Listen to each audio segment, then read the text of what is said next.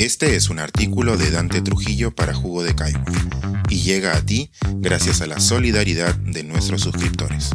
Si aún no estás suscrito, puedes hacerlo en www.jugodecaigua.pe. A favor de Charlie, Matilda y el resto de niños. ¿Debe modificarse la obra de un autor por la corrección política? Hace unas décadas, en un tiempo mítico en el que las redes sociales no eran ni siquiera ciencia ficción, se dio en el mundo de las ideas un debate que tuvo como protagonistas a dos de los mayores pensadores del siglo pasado. Todo empezó cuando Jean-Paul Sartre planteó en su célebre ¿Qué es la literatura? de 1948 la idea del escritor como artista e intelectual que tiene el deber moral de comprometerse con su tiempo. Es decir, y respondiendo a la pregunta del título, desde la óptica del materialismo histórico se debería entender la literatura, específicamente la prosa, como una función social y política para combatir las injusticias y los horrores de su momento. Y será a través de su práctica, su estética, que impactará en el ciudadano lector, generando así los cambios estructurales necesarios. Theodor Adorno discrepó con Sartre en distintos ensayos y conferencias, pero su posición al respecto se encuentra bien expresada en Compromiso, publicado póstumamente en 1970. Ahí el alemán replica sosteniendo que la literatura, en tanto arte, pierde su carácter comunicativo, informativo, digamos, que el rol político del escritor debería ser extraliterario porque, si no, se vuelve autoritario, panfletario y pobre. Hay que tomar en cuenta de que sí cree en la función social de la escritura. Lo que ocurre es que cuestiona el método sartreano.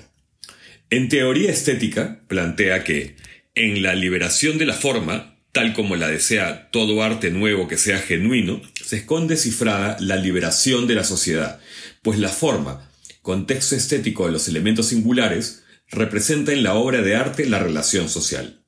Por eso, una forma liberada choca contra el statu quo.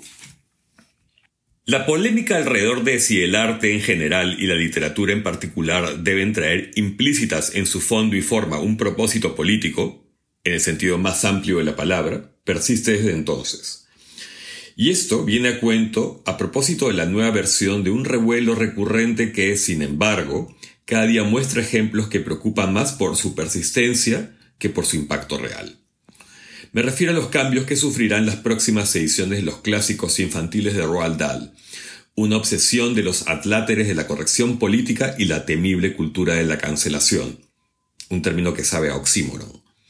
A Dahl, algo menor que los filósofos mencionados, muy probablemente el asunto le importaría un pimiento, aunque su postura, de haberla tenido, estaría más cerca de la del cabecilla de la escuela de Frankfurt.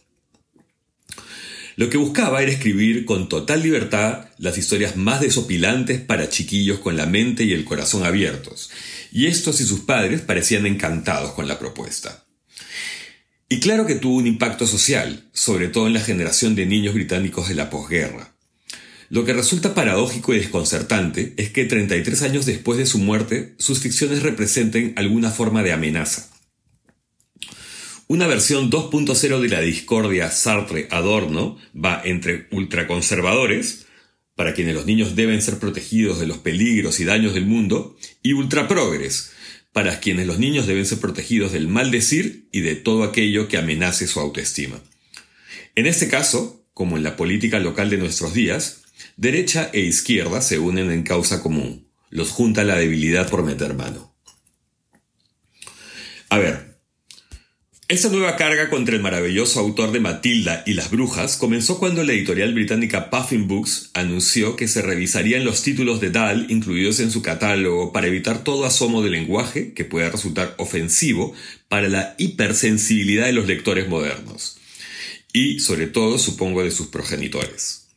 Para ello contrató un equipo de lectores sensibles, quienes se encargaron de que estas flamantes y pulquérrimas ediciones estén libres de adjetivos como gordo, feo o negro, incluso cuando se trate de objetos. Para conjurar la misoginia, los humalumpas ya no serán hombres, sino personas pequeñas. Literalmente, Matilda no leerá más a Joseph Conrad, sino a Jane Austen. Salman Rushdie ha tuiteado que esta es una censura absurda, y sí es absurda, pero tampoco para tanto. No tanta censura, digo. Es una anécdota a la que hay que prestarle atención porque podría ser el germen de algo mucho peor, pero tampoco creo que haya que darle más importancia de la que merece. Al final, de lo que se trata es de la corrección política y de una casa editorial que busca quedar bien con su público. Porque, no se crea, el marketing tiene mucho que ver en este asunto. De paso, se ejerce cierta imposición de un progresismo, a mi criterio malentendido, que puede resultar tan pesado y patriarcal como el de los muy conservadores. No en vano, la corrección es política. ¿Qué es sino pretender siempre decidir sobre lo que deben o no leer nuestros niños? Queda claro que desconfían de su capacidad crítica y que no entienden que cuestionarse y dudar es parte de la más rica experiencia lectora. ¿Es eso o solo quieren quedar bien con los padres compradores bien pensantes de hoy? Los libros de Dahl no están siendo transformados hasta lo irreconocible. Hablamos de palabras y como muchas frases modificadas. Es bien sabido que el mismo autor se autocensuraba de vez en cuando, como cuando transformó a las personas pequeñas de Charlie, la fábrica de chocolates, de negritos esclavizados en África a hippies enanos. Pero otro problema, como ha dicho el crítico Sam Leith en The Spectator, es que la mayoría de nosotros se sentirá incómodo ante la idea de que la prosa puntiaguda y sorprendente de Dahl se convierta en algo más blando, por muy poco que sea, en manos de una asociación de editores vulgares y anónimos seleccionados más por su ideología que por su inspiración. Y muchos de los cambios que hemos conocido han sido burdos y en algunos casos sin el menor sentido. Que se sepa, ningún niño se ha ofendido con lo que pone Dahl en sus historias. De lo que se trata es, en el mejor de los casos, de adultos que siguen suponiendo, como Sartre, que los autores y la literatura deben cumplir un rol. Las nuevas adaptaciones de la obra de Dahl podrán ser más amables, bonitas, agradables que las originales, pero los cambios cosméticos en sus historias no podrán alterar su espíritu. Para bien y para mal, sus libros son punzantes, problemáticos y malvados sin remordimiento, escribió Anna Liskewicz de The New Statesman. Hoy en día, como sus novelas, algunas de las ideas de Sartre parecen haber envejecido mal. Pienso que la literatura debe ser libérrima y que el único compromiso del creador es consigo mismo y con el arte. Monterroso decía que el único gran compromiso que un escritor debe tener es el de no publicar cosas mal escritas. No hay otra posibilidad, porque toda responsabilidad en el acto de crear durante la creación lo maniata.